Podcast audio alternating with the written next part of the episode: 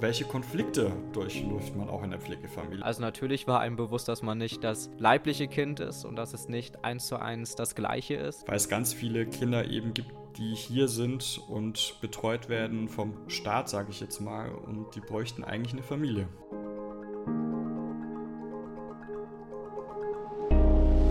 Hallo und herzlich willkommen beim Podcast von CareLieber für CareLieber. Ich bin Alexander Firmo. Und ich bin Karin Nassar. In diesem Podcast möchten wir mit euch Erfahrungen und Erlebnisse teilen, die CareLieber in ihrem Alltag machen. Dazu gehören insbesondere Gräben und Probleme. Aber es soll natürlich vor allem darum gehen, wie sie diese überwinden können. Was bedeutet eigentlich der Begriff Careliever? Careliever sind junge Menschen, die sich in der Jugendhilfe befanden und nun auf dem Weg in ein eigenständiges Leben sind oder dieses bereits erreicht haben und nun auf sich alleine gestellt sind.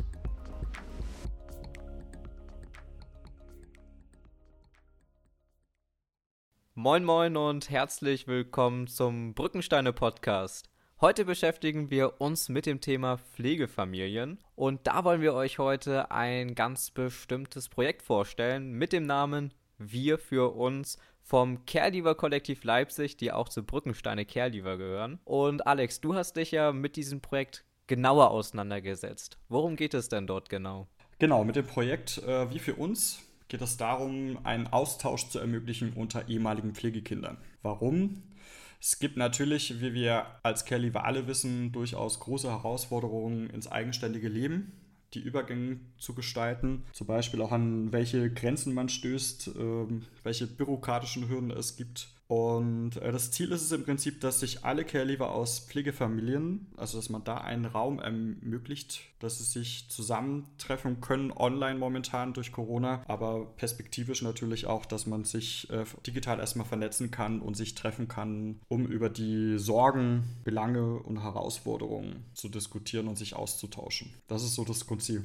Also kann ich mir das grob so vorstellen wie ein Caregiver-Zentrum, was nochmal explizit auf die Zielgruppe Pflegekinder äh, zugeschnitten ist? Also es gibt ja das Caregiver-Kollektiv, die sich ja schon ähm, mit Caregivern beschäftigt, aber es gibt nochmal so eine Untergruppe extra für Pflegekindern, die sich unter dem ähm, Motto Wir für uns formiert hat, in dem explizit Austausch unter ehemaligen Pflegekindern geben soll. Und da wird der Aufruf gestartet, dass sich auch mehr, momentan ist es ja eher in Leipzig, also Sachsen, aber das Ziel ist es natürlich, es bundesweit äh, zu streuen über die anderen Brückensteine-Projekte, dass da ein Austausch stattfindet. Also vor allem auch ein geschützter Rahmen mm. ist, sich auszutauschen. Und was ist dann so die Kernidee vom Projekt? Also ich kann mir gut vorstellen, letztendlich wahrscheinlich so Expertisenaustausch. Ähm, was sind denn sonst noch so die Vorteile an diesem Projekt? Vorteile sind letztendlich, dass man, ähm, das merken ja Kerliver an sich, wenn sie ins eigenständige Leben ähm, übergehen, es sind durchaus die gleichen Probleme oder Hürden, über die man stolpert, dass man da im Prinzip nicht immer die gleichen Erfahrungen machen muss, sondern dass man sich gut vorbereiten kann, was erwartet mich, wenn ich ins eigenständige Leben komme? Und wie kann ich das dann meistern, damit ich vielleicht die ein oder andere Ehrenrunde wie es Beispiel beim Erstausstattungsgeld ist mhm. oder wenn es um Angaben von Familien geht, dass es da vielleicht auch eine Hürde geben könnte, das weiß ich nicht, das kannst du vielleicht äh, erklären, dass man da fragt, kann ich da meine Pflegefamilie angeben statt meine Herkunftsfamilie, um jetzt mein BAföG beispielsweise auch zu bekommen. Genau darum geht es, glaube ich, auch, dass man sich austauscht und vor allem halt auch ähm, zu gucken, welche Konflikte durchläuft man auch in der Pflegefamilie. Weil ich kann mir durchaus vorstellen, dass es natürlich auch Rollenkonflikte erstmal gibt, weil man kommt ja in ein völlig neues Umfeld, man muss sich kennenlernen und man hat ja dann letztendlich eine zweite Familie. So gesehen, wie man damit auch klarkommt, denke ich. Ja, auf jeden Fall. Also vorab mit den bürokratischen Hürden war ich zum Glück äh, weniger beschäftigt im Rahmen Pflegefamilien, denn ich war ja äh, zwischen den Jahren 2009 bis 2013, also im Alter von 9 bis 13 Jahren nur bei Pflegeeltern.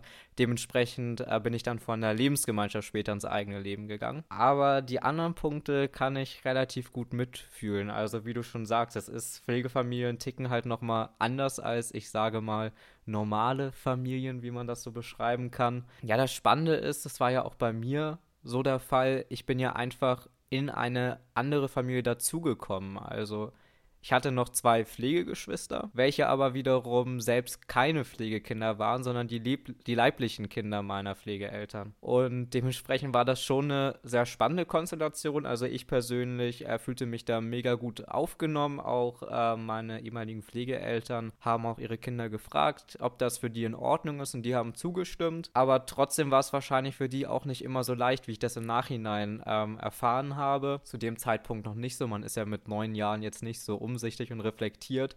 Aber ich glaube schon, dass die sich oftmals äh, zurückstellen mussten, dass mir vielleicht doch noch mal das ein oder andere Mal besondere Aufmerksamkeit gewidmet wurde, weil ähm, ja alles relativ schwierig zu dem Zeitpunkt bei mir war. Und das ist natürlich nicht ganz so einfach, drei Kindern sozusagen in etwa die gleiche Menge an Aufmerksamkeit zu geben. Hattest du das Gefühl, dass du da ein besonderes Kind bist oder hattest du das Gefühl, dass du ich sag's mal, gleichwertig irgendwo vielleicht auch bist? Ich glaube, das ist relativ schwierig, dort auch einen Vergleich ähm, anzustellen, aufgrund dessen, dass auch unsere Altersdifferenz relativ groß war. Also, genau, wir waren ja zu dritt. Ich hatte zwei ältere Pflegegeschwister. Äh, meine eine Pflegeschwester war, ist, glaube ich, neun Jahre älter, die andere fünf in etwa. Und ja, dementsprechend, ich, wie gesagt, ich bin mit neun eingezogen. Das heißt, die eine Pflegeschwester war 14, die andere 18 oder 19. Die waren halt schon letztlich deutlich selbstständiger als ich. Also das heißt, ich weiß nicht, wie das in normalen Familien ist. Also ich glaube, dass ja auch dort den Jüngeren meistens mehr Beachtung geschenkt wird. Ob ich jetzt ein besonderes Kind bin, ja, eine gute Frage. Also natürlich war einem bewusst, dass man nicht das leibliche Kind ist und dass es nicht eins zu eins das gleiche ist. Aber grundsätzlich hatte ich jetzt nicht das Gefühl, dass ich äh, deshalb benachteiligt wurde. Gab es besondere Situationen, die, also Konflikte beispielsweise, die es gab, also Konflikte, also bezüglich meinen Pflegegeschwistern ging es eigentlich. Ich glaube, wir sind da eigentlich relativ ähm, konfliktarm ausgekommen. Also ich würde nicht sagen, dass das häufiger war im Vergleich zu normalen Geschwistern. Es sind aber andere Konflikte, vielleicht auch Konflikte mit einem selbst. Also ich persönlich auch in dem Alter. Ich war halt schon mega dankbar dafür, dass ich halt von ihnen aufgenommen worden bin, weil das kann ich auch nochmal an dieser Stelle ähm, erklären. Meine Pflegeeltern, die kannte ich halt schon vorher. Ich war bei denen Tageskind ähm, ab dem Punkt, als ich sechs Jahre alt war. Und als es dann hieß, ähm, dass, meine, dass ich nicht mehr bei meiner Mutter leben kann, haben die sich dann halt dazu bereit erklärt, erstmal vorübergehend mich aufzunehmen, als ich neun Jahre alt war. Und letztlich wurde das halt zu einer langfristigen Lösung. Und ich bin da extrem dankbar für, dass die sich halt ja so zurücknehmen und beziehungsweise mich aufnehmen, um mir die Möglichkeit zu geben, ähm, bei denen zu leben. Die Alternative wäre dann wahrscheinlich auch irgendwie eine Jugendwohngruppe oder ähnliches gewesen, wo meine Mutter und unser Familienbetreuer auch einige äh, sich angesehen haben wo sie aber auch meinten, dass es noch nichts so richtig für mich geworden wäre. Also ich bin da mega dankbar für gewesen. Und diese Dankbarkeit kann ich mir vorstellen, die schlug auch das ein oder andere Mal so eine gewisse Verpflichtung um, weil man wollte da möglichst dann auch nicht jemandem auf den Keks gehen, weil es ja einfach schon so eine große Geste war, einen aufzunehmen. Und ich glaube, das ist so der äh, große Unterschied im Vergleich zu leiblichen Eltern, wo du weißt, ähm, egal was du tust, ähm, sie behalten dich auf jeden Fall. Ich hatte jetzt auch nie das Gefühl gehabt, dass ich rausgeschmissen werde, wenn ich mich mal nicht benehme, um Gottes Willen. Aber irgendwie, ich weiß nicht, das kannst du wahrscheinlich, äh, versteht man, glaube ich, auch gewisserweise, wenn jemand so eine große Geste vollbringt, da will man dem auch gerecht werden. Man hat so gewisse Erwartungen, die einem entgegengebracht werden, wahrscheinlich. Ja. Oder? Ja, man will da auch keine großen Umstände machen. Also man ist ja im ersten Moment ja schon so gewisserweise Gast, weil man ja eigentlich äh, nicht in diese Familie reingeboren worden ist.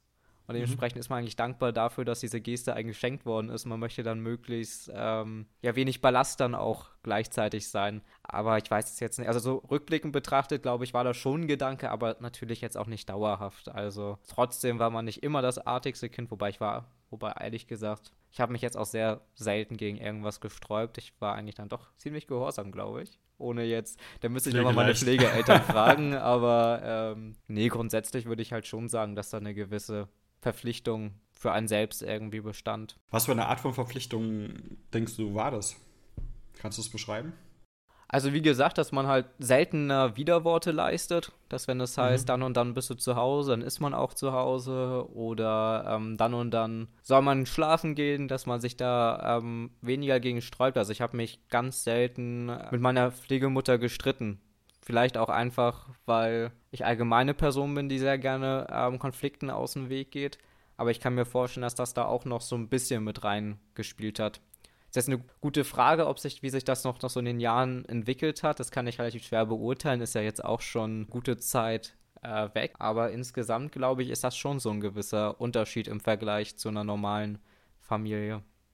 Naja, wenn man sich vorstellt, zum Beispiel, man ist in der Pubertät, man hat gewisse Krisen, man hat gewisse Konflikte, die man natürlich mit den Eltern austrägt, ne, um in die Selbstständigung zu kommen. Man wird erwachsen, man möchte natürlich sich Freiheiten erkämpfen, sage ich jetzt mal. Löslösungsprozess, das ist ja so das Klassische ähm, in den Familien, was man hat. Hast du die denn dann so auch austragen können oder hast du dich dann wirklich auch, so wie du beschrieben hast, dem gefügt, wenn ich das so nennen darf? Ich habe ja bei denen auch äh, nur bis zum Alter von 13 Jahren gelebt. So mhm. bei Jungs setzt das ja erst ab 14, meine ich, ein. 13, 14, das weißt du ja wahrscheinlich besser, wie das wieder genau die Zahlen sind. Also von daher war das vielleicht so die Frühphase der Pubertät, die dann da irgendwo ähm, stattfand. Aber nö, ich würde sagen, insgesamt gab es da wenig Konflikte. Ich, ich, aber es hat sich jetzt in der Lebensgemeinschaft auch nicht krass verändert. Also ich glaube, das liegt wahrscheinlich auch so ein bisschen an meiner Persönlichkeit. Ich bin keiner, der sich gerne streitet. Äh, mich belastet das dann auch meistens sehr. Ich bin dann eher der, der möglichst schnell dann die Kommunikation sucht, um halt Probleme aus dem Weg zu räumen, bevor sich da irgendwas festfährt. Deswegen glaube ich, bin ich da ganz gut rumgekommen. Für die Zuschauerschaft ähm, kann man vielleicht nochmal ganz kurz erwähnen, genau, du bist anschließend, hast du ja auch gerade schon gesagt, mit dem 13. Lebensjahr in die Lebensgemeinschaft gewechselt. Da würden jetzt sich einige natürlich die Frage stellen, Warum bist du von der Fliegenfamilie in die Lebensgemeinschaft gewechselt? Magst du das kurz, knapp irgendwie äh, beschreiben, warum es dazu kam? Genau, also der Grund, warum ich letztendlich meine Pflegeeltern verlassen musste, war letztlich, dass das Jugendamt das gefordert hat. Da kam es so gewisserweise zu einem Missverständnis, um das mal ganz kurz anzureißen, äh, zwischen dem Jugendamt und meinen Pflegeeltern. Ähm, was dann zum Konflikt irgendwie geführt hat und letztlich dazu sorgt, dafür sorgte, dass ich ähm, ja dazu gezwungen war, meine Pflegeeltern zu verlassen. Zu dem Zeitpunkt war das natürlich ziemlich schwierig zu verkraften, weil ich habe da immerhin ab dem Alter von sechs Jahren gewohnt, also kannte sie die Hälfte meines Lebens, muss man sich ja auch mal vorstellen. Im Alter von 13 Jahren sind ja sieben Jahre obendrauf. Das ging auch total schnell. Also ich glaube, so die Phase, als man so dachte, ja, jetzt könnte es knifflig sein, dass ich halt bald wahrscheinlich meine Pflegefamilie verlassen muss und dass ich dann wirklich ähm, rausgerissen wurde, da ist vielleicht ein Monat oder so vergangen, wenn überhaupt. Und das ging dann auch ruckzuck. Auf einmal hieß es ja, ähm, jetzt musst du los, sonst wird wahrscheinlich die Polizei bald dich abholen müssen. Und das ist dann schon ziemlich schockierend ähm, in dem Alter. Also der Übergang war echt eine sehr, sehr schwierige Phase. Wir haben das dann aber trotzdem als Gruppe sozusagen versucht, das zu schaffen. Also als Gruppe habe ich jetzt einfach mal meine Mutter, meine Pflegeeltern und die Betreuer aus der Lebensgemeinschaft bezeichnet. Also die haben irgendwie an alle zusammen kooperiert, weil sie halt auch wussten, dass es eine sehr schwierige Situation gerade für alle Beteiligte ist. Und da haben die es halt versucht, da möglichst smooth über die Bühne zu bringen, aber natürlich war es trotzdem eine gewisse Hauruck-Aktion. Aber genau, das ist halt so letztlich äh, der Grund gewesen, warum ich die Pflegefamilie verlassen musste. War ein ungewollter Umbruch, aber man kann natürlich sagen, dass du immer noch mit der Pflegefamilie in Verbindung stehst, in Kontakt stehst und somit es nicht ähm, nicht zum Kontaktabbruch gekommen ist, nur ein Umbruch war. Auf jeden Fall, also ich bin da auch mega dankbar für. Also rückblickend betrachtet oder jetzt auch aktuell mit der Sichtweise bin ich eigentlich auch dankbar, wie einiges gekommen ist im Sinne von, ich habe halt glücklicherweise zu allen Leuten, die ich verlassen musste, halt auch weiterhin Kontakt bzw. Kontakt gehabt. Also meiner Mutter stehe ich im regelmäßigen Austausch, stand ich auch damals, zu meinen Pflegeeltern auch, also auch jetzt noch im Studium. Wie gesagt, ich lebe da jetzt schon seit acht Jahren nicht mehr. Ähm, telefoniere ich trotzdem mit meiner Pflegemutter so durchschnittlich würde mal sagen, alle ein bis zwei Wochen. Jetzt natürlich wegen Corona sieht man sich leider nicht, aber es ändert sich hoffentlich auch bald. Und auch zu den Betreuern aus der Lebensgemeinschaft habe ich noch ein sehr, sehr gutes Verhältnis. Und ich finde das ganz angenehm. Im Vergleich zu einer normalen Familie ist es halt der Fall, dass du, dass ich sehr viele Ansprechpartner habe für unterschiedliche Dinge weil ich ja viel mehr Leute um mich herum habe. Und das ist eigentlich schon auch ein gewisser Vorteil, den man da hat. Sozusagen hast du mehrere Familien gleichzeitig. Kann man auch so sagen. Aber es ist halt so, also bei manchen, mit manchen redest du halt eher über das eine, mit anderen eher über das andere und dementsprechend hast du da irgendwie immer einen passenden Gesprächspartner griffbereit. Und das finde ich auch schätzenswert und du kannst dir auch verschiedene Meinungen einholen. Das finde ich auch ganz spannend, weil oftmals steht man ja vor großen Entscheidungen, vor großen Fragen und das ist irgendwie ganz schön, dann irgendwie vier, fünf Meinungen zu hören, die man dann abwägen kann, im Vergleich vielleicht zu einer oder zwei. Also mhm. ist auch ein Vorteil. Unterschiedliche Sichtweisen, die man da hat. Auf jeden Fall. Ja, du hast uns einen großen Einblick auch gegeben in deine Kindheit auf jeden Fall auch. Danke auf jeden Fall dafür.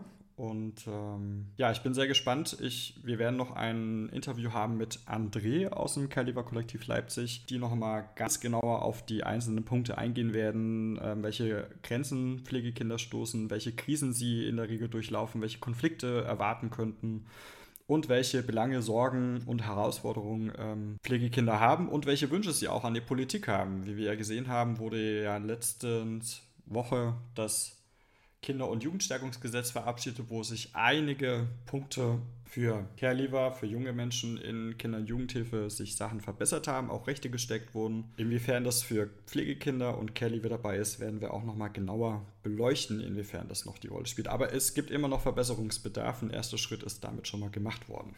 Kannst du gerne auch mal beschreiben, inwiefern es für dich da Unterschiede auch gab, also was auch da Herausforderungen waren oder auch da ob es Krisen gab. Das, glaube ich, wird sehr spannend sein zu wissen. Auf jeden Fall. Also ja, die typischen Wohnformen, sage ich mal, in der Jugendhilfe sind ja eigentlich Jugendwohngruppen bzw. Lebensgemeinschaften und Pflegefamilien.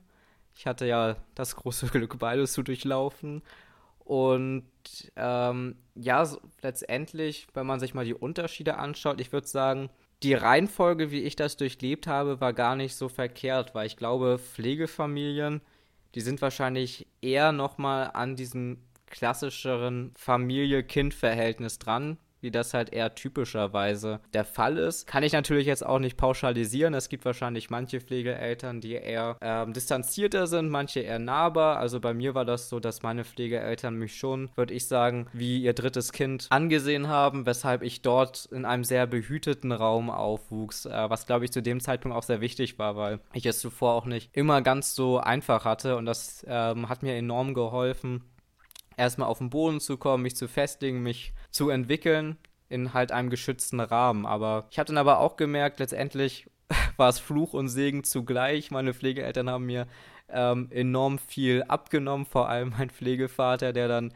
also ich musste zum Beispiel im Haushalt ähm, eigentlich nichts machen, um mal so ein Beispiel zu nennen. Ähm, welcher Luxus. Genau, welcher Luxus. Also ich habe es auch enorm genossen, das, ähm, das kann ich auch nicht leugnen, aber ähm, natürlich muss man ja auch irgendwann selbstständig werden. Ich könnte mir auch vorstellen, hätte ich drauf gepocht, hätte ich es wahrscheinlich auch bei meinen Pflegeeltern werden können. Aber letztendlich hat dann die äh, Lebensgemeinschaft dort halt den Rahmen gegeben, nochmal andere Fähigkeiten herauszuarbeiten arbeiten, denn letztlich ist man dort auf einmal in einem ganz anderen Terror. Es ist nicht mehr so dieses behutsame und ich persönlich würde auch sagen, dass die Betreuer der Lebensgemeinschaft viel, viel weniger mit Eltern verglichen werden können auch wenn ich sie sehr, sehr gerne habe, aber das würde ich sagen, ist kein elterliches Verhältnis. Das war mehr oder weniger eher eins auf Augenhöhe. Und dort hatte man natürlich auch mehr Pflichten, weil letztendlich wurde da ein Putzplan gemacht ähm, und man musste einkaufen, kochen. Wobei das tatsächlich bei uns auch nicht. Ich glaube, wir wurden auch Wäsche waschen hatten wir auch noch. Wobei ich glaube, würde sogar sagen, in der Lebensgemeinschaft, wo ich gelebt habe, äh, ging es uns auch noch sehr gut. Also wie gesagt, also Kochen zum Beispiel, das mussten wir eigentlich nicht und all sowas. Aber was halt zum Beispiel da auch bei ähm, noch zusätzlich dabei zu erwähnen ist, ist auch so dieses, diese soziale Interaktion, die man miteinander hat. Also ja, ich hatte auch Pflegegeschwister, aber bei mir war es ja auch wirklich der Fall, dass die im ganz anderen Alter waren und ähm, die älteste von den Zweien, die ist ja auch dann im Laufe der Zeit, als ich dort gelebt habe, ähm, ausgezogen, beziehungsweise ähm, habe ich sie am Tag auch sehr selten gesehen. Deshalb gab es da auch relativ wenig Konfliktpotenzial, was dann vielleicht in einer Lebensgemeinschaft der Fall war, dass man dort halt öfters aneinander gekommen ist. Was jetzt nicht heißt, dass ich mich ständig gestritten habe. Letztendlich hatte ich dort aber ähm, eigentlich kaum Konflikte, wobei es natürlich auch doch den ein oder anderen gab, weil man den halt auch nicht ausweichen kann. Aber dort hat man halt gesehen, dass man sich doch mehr mit anderen arrangieren muss, mehr Kompromisse finden muss und das sind alles so Fertigkeiten, für die ich im Nachhinein sehr dankbar bin. Und dann ja noch so das Highlight danach obendrauf, nach der Lebensgemeinschaft, war ja dann nochmal ein Aufenthalt in Indien, wo ja noch mehr Selbstständigkeit gefordert war, wo ich dann doch wirklich selbst einkaufen musste, selbst kochen musste, selbst putzen musste und auch irgendwie mich in einer ganz anderen Gesellschaft finden musste. Und ich glaube, das alles in Kombination war eigentlich ein ziemlich guter Übergang ins selbstständige Leben. Also für mich so im Nachhinein doch sehr gut vorbereitet. Also ich habe im, jetzt im Alltag, ich wohne ja jetzt alleine, absolut kein Problem, wobei sich zwischendurch auch manche in der Lebensgemeinschaft anfangs gefragt hatten, ja, wie soll ich denn das später schaffen, weil ich ja noch nicht mal irgendwie gekocht habe oder so. Aber nee, das funktioniert jetzt ähm, sehr, sehr gut. Vor allem hast du auch ja vor deinem Auslandsjahr mit Care weltweit ja auch schon diverse bürokratische Hürden nehmen müssen die dich gut auf das vorbereitet haben, einigermaßen, was dich erwartet, auch wenn du zurückkommst. Stimmt, das ist auch noch ein Argument, so mit dem ganzen äh, Visumspapier und alles andere, was man organisatorisch vorbereiten musste, war schon so ein kleiner Fingerzeig äh, zu dem, was dann noch gekommen ist. Vor allem, wie sehr das am seidenen Faden hängt, ne? wie sehr man auch davon abhängig ist. Wenn eine Institution sagt Nein, dass die Karriere oder der Plan, den man vorhat, äh, scheitern kann. Bei dir wäre es das Auslandsjahr gewesen, für andere ist es eventuell das Studium, wenn es mit dem BAföG nicht klappt, weil man gucken Fall. muss, wie bekomme ich das Geld zusammen, wie kann ich meinen Lebensunterhalt bestreiten, wo bekomme ich Geld, wohin kann ich mich wenden. Ja. Das hast du ja auch alles durchgehabt, auch als du zurückgekommen bist, trotz alledem, was wir ja in den anderen Podcast-Folgen auch schon aufbereitet haben. Auf jeden haben. Fall. Hier ein kleiner Verweis auf unsere Auslandsfolge. Hier auf Spotify oder worüber ihr immer das auch hört. Genau, ich wollte auch noch auf ein anderes Thema zu sprechen kommen. Und zwar, ähm, du hast ja auch, ich glaube, in der, was, in der letzten Folge oder in der vorletzten Folge erzählt, wie du zu deinem Dad gekommen bist. Und wie war das, Richtig. Wie war das so äh, für dich? Also ich habe ja gerade auch so ein bisschen äh, von meinen Erfahrungen berichtet. Konntest du das irgendwie auch nachempfinden? Also würdest du sagen, dass du dich wie, ich sag mal, in einer normalen Familie fühltest, äh, von außen betrachtet? Und hattest du vielleicht auch irgendwie das Gefühl, dass du dich in einer gewissen Weise ordentlich verhalten wolltest, um halt ähm, keine zu großen Umstände zu machen? Also als ich in der Lebensgemeinschaft selbst gewohnt habe, um das auch so bezeichnen, ich bin im Kinder- und Jugendhaus aufgewachsen, also sie hieß damals Wohngruppe, aber es ist sehr vergleichbar mit der Lebensgemeinschaft von dir auf jeden Fall auch, wo wir auch Pädagoginnen und Pädagogen hatten die uns rund um die Uhr, sage ich mal, mit betreut haben, begleitet haben, eher würde ich es beschreiben, weil wir ja doch viele Sachen, also alltägliche Fertigkeiten kennengelernt haben, ist, ich muss für meine WG-Gruppe mit einkaufen, dass ich kochen kann, weil wir haben uns abgewechselt. Ähm, jeden Tag wer kocht, jeden Abend musste jemand kochen. Mittags haben durchaus ähm, die Pädagogen manchmal gekocht, aber abends mussten wir immer. Wir hatten auch einmal die Woche immer so einen Gruppenabend auch. Auch da war das dann so, dass man viele Sachen ausdiskutieren musste, Kompromisse. Und das waren so Sachen, die haben mich eigentlich ganz gut vorbereitet, was mich im sozialen Leben erwartet, um es mal so zu mhm. beschreiben. Aber auf das wirkliche Leben, als ich dann 18 wurde, ich habe dann meinen Ausbildungsvertrag unterzeichnet in Regensburg. Ich habe meine Schule abgeschlossen, habe meine Ausbildung gefunden das war alles schon und gut. Dann kam ein Ortswechsel für mich, weil dort die Ausbildung in Regensburg eben war. Und dann ging es halt los. Ich bin erstmal in ein Don Bosco-Heim umgezogen als Übergang, um dann von dort aus in Regensburg mir eine Wohnung zu suchen.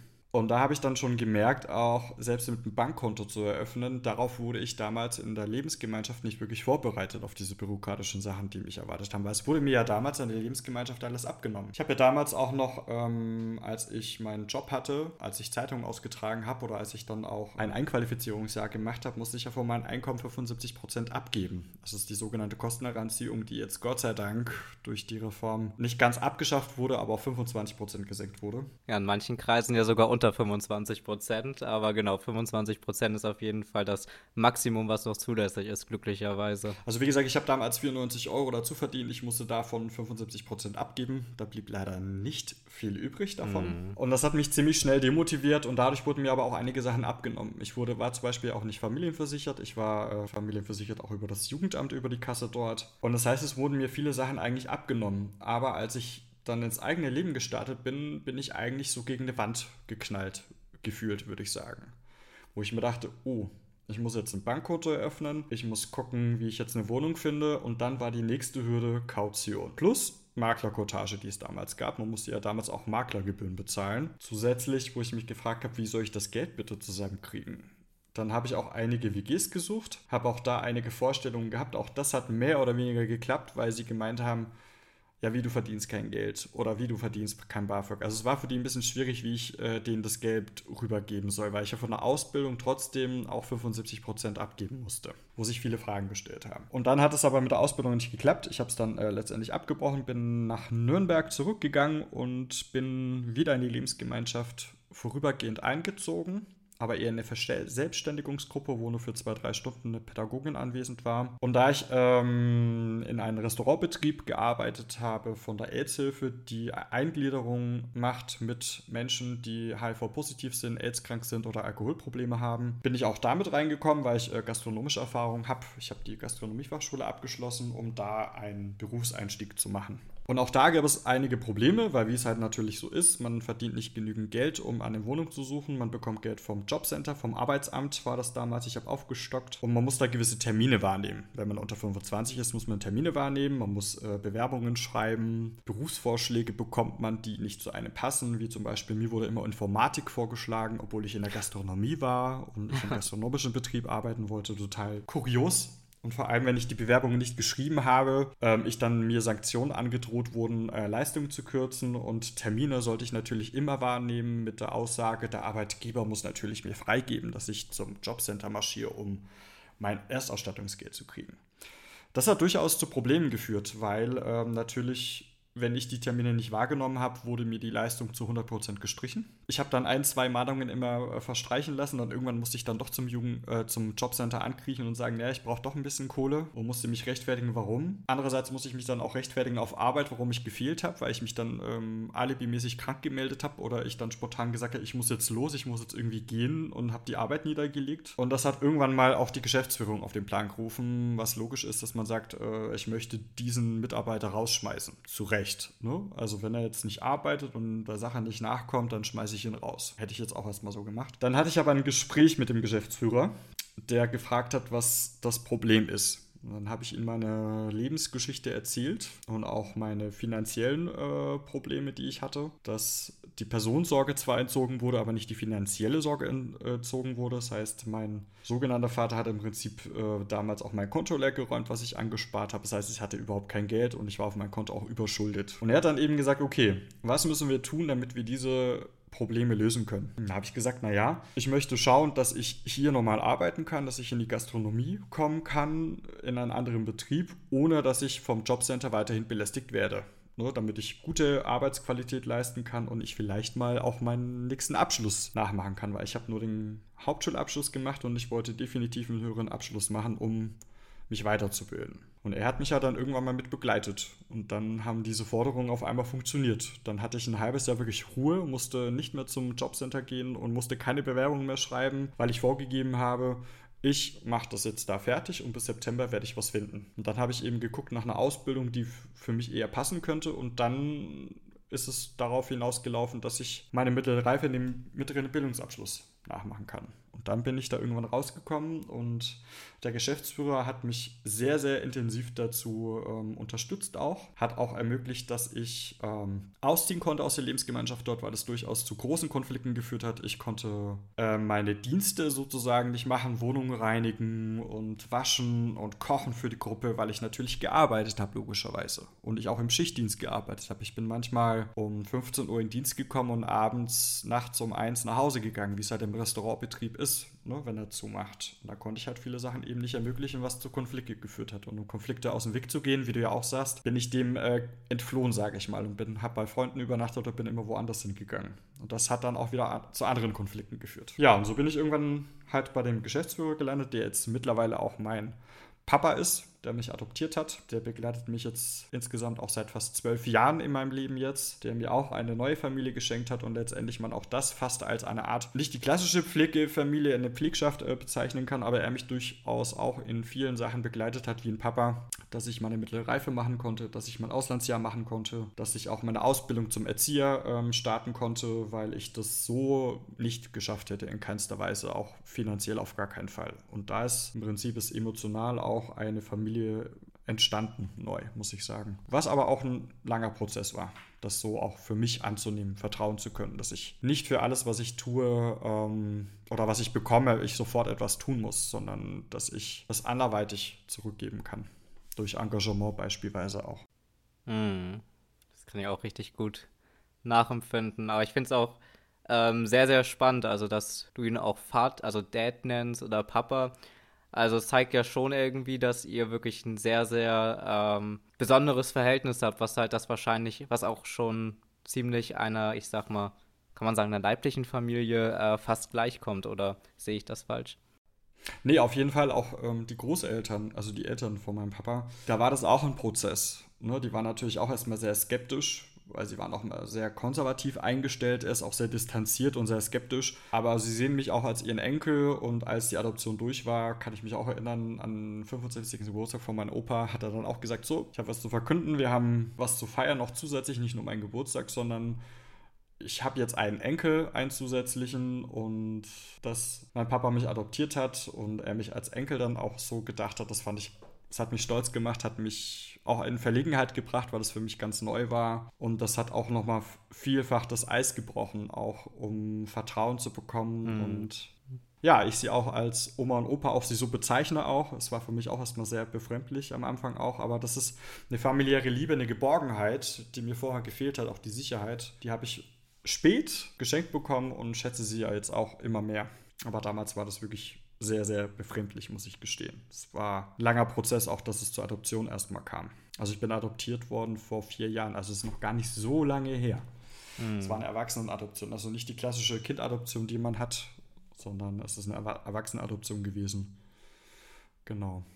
Aber da kann man ja auch fast sagen, so der große Unterschied jetzt zu einer leiblichen Familie und euch ist ja sogar, dass ihr euch selbst gegenseitig ausgesucht habt. Es ist Schicksal, würde ich sagen, ein Stück weit. Also da haben sich Lebenswege gekreuzt, wo er nicht nachvollziehen konnte, dass es die Ungerechtigkeit gibt. Ne? Also es war ihm nicht bewusst. Deswegen ist er ja auch sehr engagiert, dem entgegenzusteuern, auch dass junge Menschen generell in den Gesellschaften bessere Starthilfe bekommen oder ihr Potenzial, was sie haben, was er ja auch in mir gesehen hat. Er hat in mir ein Potenzial gesehen, dass ich es nicht ausschöpfen kann. Ich glaube, das hat ihn auch ziemlich bewegt und gestört, dass er gesagt hat, das kann ja wohl nicht wahr sein, dass einer, der so viel Potenzial hat, das nicht ausschöpfen kann, nur weil die Herkunft, die er hat, dass das als Stempel ihn, sage ich mal, behindert in seinen Möglichkeiten. Auf jeden Fall. Und was ich ja jetzt auch noch extrem spannend fand, das hattest du mir letztens mal erzählt, dass du ja jetzt sogar selbst am Überlegen bist, eine ähnliche Rolle einzunehmen.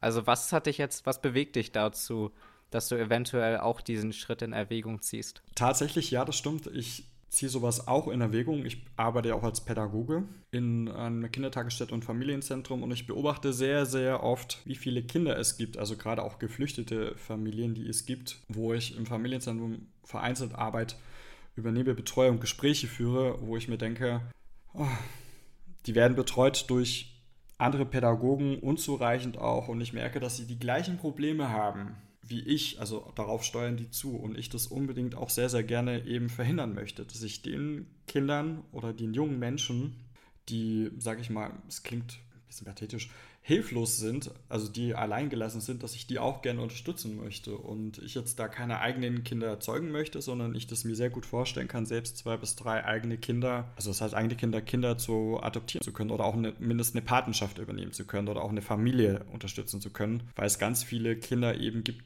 die hier sind und betreut werden vom Staat, sage ich jetzt mal, und die bräuchten eigentlich eine Familie. So wie ich es damals auch gebraucht habe. Brauchen jemanden, der ihnen zur Seite steht, als am Anfang als Mentor vielleicht, aber das sich immer mehr wie ein Baum zusammenwächst, gedeiht wie eine Familie und stark wird. Das kann ich mir sehr gut vorstellen. Ein sehr schönes Bild, was du da zeichnest, auf jeden Fall. Und jetzt würde mich nochmal interessieren, wenn man jetzt nochmal so das Blatt umdreht. Wir sind ja jetzt gerade die ganze Zeit aus der Perspektive der Pflegekinder gekommen und ich finde das jetzt ja gerade mal so spannend, dass du ja dann äh, hypothetisch ja auch war den anderen Pol, die andere Sichtweise einnehmen würdest. Was glaubst du denn ist gerade bei Pflegeeltern das Besondere? Was für Herausforderungen haben die vielleicht eher, die leibliche Eltern wahrscheinlich nicht haben? Ich glaube, die besondere Herausforderung ist oder die Gedanken, die man sich vielleicht auch eher macht, ist, welchen Rahmen kann ich diesem Kind anbieten? Ne, welche Voraussetzungen brauche ich, um das zu erfüllen, um überhaupt auch ein Pflege Vater jetzt in meinem Fall zu sein oder auch eine Pflegefamilie gründen zu können. Ich glaube, da macht man sich noch mal ein bisschen mehr Gedanken darüber. Habe ich den Wohnraum? Habe ich das Geld dazu? Kann ich dem Kind die Möglichkeiten bieten, dass er seinen Interessen nachkommen kann? Also ich glaube, dass man sich da ein bisschen mehr Gedanken macht und ich glaube auch, dass es durchaus auch nochmal bürokratische Hürden mit sich bringt, je nachdem, in welchem Lebensabschnitt ich dem Kind oder den jungen Menschen dann begleite, dass das schon auch nochmal ähm, vielleicht auch ein Konflikt sein kann, weil man dann in, von der Gesellschaft her noch nicht so ganz, also nicht die gleichen Rechte hat wie eine leibliche Familie. Ne? Zum Beispiel, wenn ich jetzt sage, ich möchte mein Kind auf eine Privatschule schicken oder ich möchte das auf diese Kita schicken, brauche ich dann dazu die Zustimmung der Familie. Das sehe ich so ein bisschen auch als Herausforderung an, dass das vertreten zu können ob, oder ob das das Jugendamt dann auch noch vielleicht mitentscheiden können. Ich denke, das sind so diese bürokratischen Hürden, die eine große Herausforderung sein könnten. Das kann ich mir gut vorstellen. Also ich möchte jetzt um Gottes Willen nicht anderen Familien unterstellen, dass sie ihren Kindern keinen guten Rahmen bieten. Aber ich glaube, dass das nochmal so ein ganz anderer, dadurch, dass man biografisch selbst damit vorgeprägt ist, ähm, wie du es auch ähm, erlebt hast, dass wir da nochmal, oder ich zumindest aus meiner Sichtweise jetzt auch nochmal ganz anders mir Gedanken darüber mache, kann ich dem Kind das bieten? Also ich könnte jetzt nicht von heute auf morgen zum Beispiel jetzt ein Kind aufnehmen, weil ich dann sage, ich müsste das noch anschaffen, das noch anschaffen. Also so wie man das halt normalerweise auch eigentlich macht, wenn man eine Familie gründet. Also ja. Wollte ich gerade sagen, so neun Monate Vorlauf hast du ja dann schon meist noch. Okay, etwas später. Muss ja auch erstmal erkannt werden. Ja, aber wenn man zum Beispiel sich jetzt anmeldet, ich bin das Pflegepapa und plötzlich meldet sich das Jugendamt, ja, wir hätten jetzt hier jemanden, den du aufnehmen könntest. Ich glaube schon, dass das äh, auch eine Herausforderung ist, zu gucken, dass ich jetzt nicht sage, so, ich nehme das Kind jetzt gegen seinen Willen, sondern auch zu gucken, ist das Kind eigentlich auch bereit, ne, dass ich ihn aufnehme. Ich merke es ja als ähm, Pädagoge auch. Ich bin Bezugserzieher und das heißt aber nicht, dass ich mich jetzt an das Kind unbedingt dranhängen muss. Also ich habe zwar die Verantwortung, aber ich habe in der Einrichtung, wo ich jetzt bin, noch die Möglichkeit, mich auf die anderen Kolleginnen und Kollegen zu verlassen, dass sie damit in die Verantwortung gehen und ich jetzt, sage ich mal, nur mit den Familien zusammenarbeite. Aber wenn ich jetzt wirklich ein Kind vor mir habe, ich glaube, dafür stelle ich mir das sehr schwer vor, weil ich glaube, mir würde es trotz alledem, wenn es schwierig wird mit dem Kind, würde ich jetzt nicht sagen, ich gebe das Kind mal zurück. Also es würde mir sehr, sehr schwer gefallen, das zu tun. Ich glaube, das würde jedem schwer fallen. Also wie ich ja auch schon mal, so ein Umbruch ist ja auch immer eine heftige Sache. Also das ist ja auch immer, was ich so rückblickend denke. Letztendlich glaube ich, war meine Zeit in der Jugendhilfe eigentlich rückblickend betrachtet insgesamt ähm, gar nicht so schlecht. Ich glaube, ich habe da sehr viel mitnehmen können. Aber die Umbrüche waren immer so mit das Härteste. Also das ist dann halt ähnlich ja auch wie bei echten Familien dann auch oftmals äh, mehr oder weniger ähm, gibt es dann auch keinen Return zum Ende. Ja, wo es ja in deinem Fall trotzdem eine Weiterentwicklung gibt. Aber das möchte ich natürlich, wenn ich eine Pflegschaft übernehmen würde oder jetzt Pflegepapa werden würde, würde ich das ja schon so gerne von Anfang bis Ende so weit wie möglich begleiten wollen, ohne einen Umbruch zu haben, außer den Umbruch, dass man irgendwann mal erwachsen wird und sagt, so, tschüss, raus in die Welt. Aber man ist ja trotzdem noch irgendwo da und nicht aus der Welt. Aber es ist schon etwas, was wohl überlegt ist und ich glaube, ähm, da macht man sich noch mal mehr Gedanken darüber, wenn man in der Kinder- und Jugendhilfe aufgewachsen ist, als jetzt in normalen Familien. Also ich glaube, das ist vielleicht auch so ein großer Vorteil bei dir. Also du kennst halt genau diese Perspektive, du weißt, äh, was diese jungen Leute mitmachen mussten, du weißt auch, was die eventuell eher brauchen als jetzt totale Neueinsteiger Okay, bei meinen Pflegeeltern war aber andererseits auch der große Vorteil, die hatten halt schon zwei Kinder durchgebracht, also die wussten auch schon etwa, worauf die sich gefasst machen und konnten eigentlich auch recht gut, also sehr gut auf mich äh, sich einstellen. Aber ja, ich glaube, es ist schon nochmal im Vergleich zu manch anderen dann doch ein Vorteil. Könnte natürlich auch eine Herausforderung zu sein, wenn man sich bewirbt, ob ich dann mehr in Betracht gezogen werde. Ne? Weil natürlich ich jetzt nicht, also momentan nicht, dass man sagt Mutter, Vater oder Papa, Papa, dass ich das anbieten kann, sondern ich werde es vielleicht alleine. Ne? Und dass man dann John sagt, okay, Priorität weiter unten, ne, was den Rahmen so angeht. Das ist jetzt nur eine These, die ich aufstelle. Oder beispielsweise ich jetzt aber dann vielleicht sagen kann, naja, ich bin ja Pädagoge und habe ja Erfahrung mit Kindern und Jugendlichen, was so die Herausforderungen sind. Also ich glaube, das ist so nicht so ganz einfach, aber ich denke trotzdem, wenn man alleinstehend ist, dass das durchaus trotzdem auch wie insgesamt auch in der Gesellschaft für Alleinerziehende ob äh, Vater oder Mutter mit Kind oder mehreren Kindern, dass das schon eine Herausforderung in der Gesellschaft wird. Und ich glaube, wenn man Pflegevater oder Pflegemutter ist, dass das, glaube ich, nochmal eine höhere Herausforderung ist. Und vor allem, es ist eine Herausforderung, die auch sehr, sehr lange hält. Das ist halt, ja, man kann sagen, eine Lebensentscheidung. Das ist halt wie ein Kind, was du zur Welt bringst, mehr oder weniger. Also wenn das optimal läuft und es wirklich eine lange Beziehung halt letztlich ist zwischen dem Pflegekind und den Pflegeeltern und das wird ein Teil deines Lebens. Das ist halt sowohl was Schönes, als auch ist es halt auch zum Teil auch herausfordernd, was man, äh, welcher man sich dann halt auch stellen muss. Und ich finde es auch ganz spannend, also wird mich auch mal so die Meinung von vielen anderen Pflegekindern interessieren, wie denn so deren Verhältnis ist ob das denn letztendlich auch wirklich so eine Beziehung fürs Leben ist, was ja auch irgendwie, also ich würde sagen, wenn man letztendlich eine Beziehung hat, die über, die, über den eigentlichen Aufenthalt hinaus ragt, ich glaube, dann ähm, ist es echt eine gelungene. Also ich persönlich hätte es mir, glaube ich, sehr, sehr schlimm vorgestellt, wenn der Kontakt zu meinen Pflegeeltern abgebrochen wäre, nachdem ich äh, da ausgezogen bin, weil es mich halt enorm mitgenommen habe, ich die halt sehr, sehr äh, gerne habe. Und deshalb fand ich das, finde ich, bin ich echt dankbar dafür, dass so der Kontakt trotzdem noch immer voll und ganz da ist, dass ich immer, wenn ich Probleme habe, mich melden kann, dass wir jederzeit sprechen. Und ich hoffe, dass das auch ganz viele andere